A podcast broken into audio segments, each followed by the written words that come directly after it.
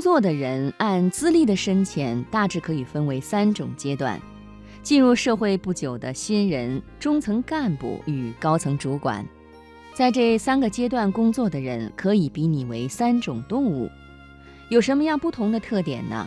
今天的职场故事，我们就来说说不同人物的特点。刚进入社会不久的新人，就像是一只鸟刚刚孵化，开始学习飞翔的小鸟。小鸟面对广阔的天地，好处是机会无穷，无限的空间任其展翅。但是小鸟也要明确自己到底要如何成长。小鸟的优势就是还没有被环境、习惯、条件所局限或者限制，因此各种新奇的尝试与可能都在双翼之下。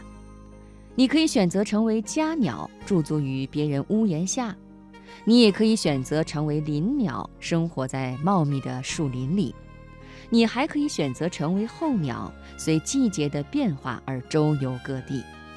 但是也要小心。太多新奇的选择会让你眼花缭乱，或者你选择成为一种与你的体力与本质都不适合的鸟，或者你不停地变换自己生存的方式，最后忘了自己是一只什么样的鸟。工作了一段时间，成为公司或者组织里的中间干部之后，你成了一只骆驼。这段时间，你大致已经在工作岗位上积累了足够的经验和能力，因此你的公司、你的上司愿意信任你或者使用你，一再把沉重的工作负担交付下来，让你承担。生活中，你大致已经成了家，或者已经为人父、为人母，有你的家庭责任要尽。这个时候的骆驼已经不像小鸟那样可以任意飞翔。甚至出现你已经不敢轻易尝试的感觉了。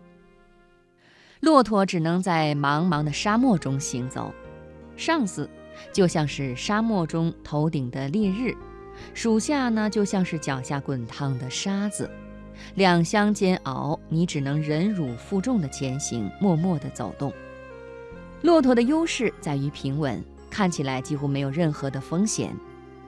你职位上的工作大多已经驾轻就熟，不但熟，还是全公司里最熟的。新进的属下没有你了解，比你资深的上司可能已经离开这个工作太久，没有你记得清楚。你是一个可以被依赖的中间干部，而骆驼的风险也在于平稳，看起来几乎没有任何机会。漫漫黄沙一望无际。你被托付了重任，所以一切都理所应当，甚至加在你身上的负担太多，以至于连你的身影也淹没了。你不但是一只骆驼，还是一只被遗忘的骆驼，偶尔在夜里匍匐休息。你仰望着天边的流星，会许个愿，希望摆脱这宿命。骆驼羡慕的可能是另一种动物了，那就是鲸鱼。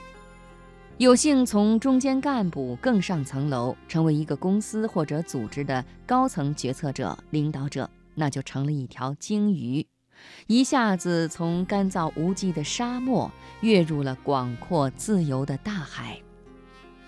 长风万里，别人祝贺你；海天无限，你期许自己。眼界与境界都大不相同。你解除了压在背上的重担，可以在海洋中快活地生存。然而，进入了海洋，你就要接受海洋的一切。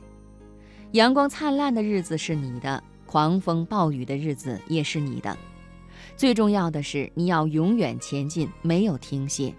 你没有上岸休息的权利，上岸的鲸鱼就搁浅了，是要死亡的。你看，三种动物各有自己不同的机会与风险，只看你自己怎么看待了。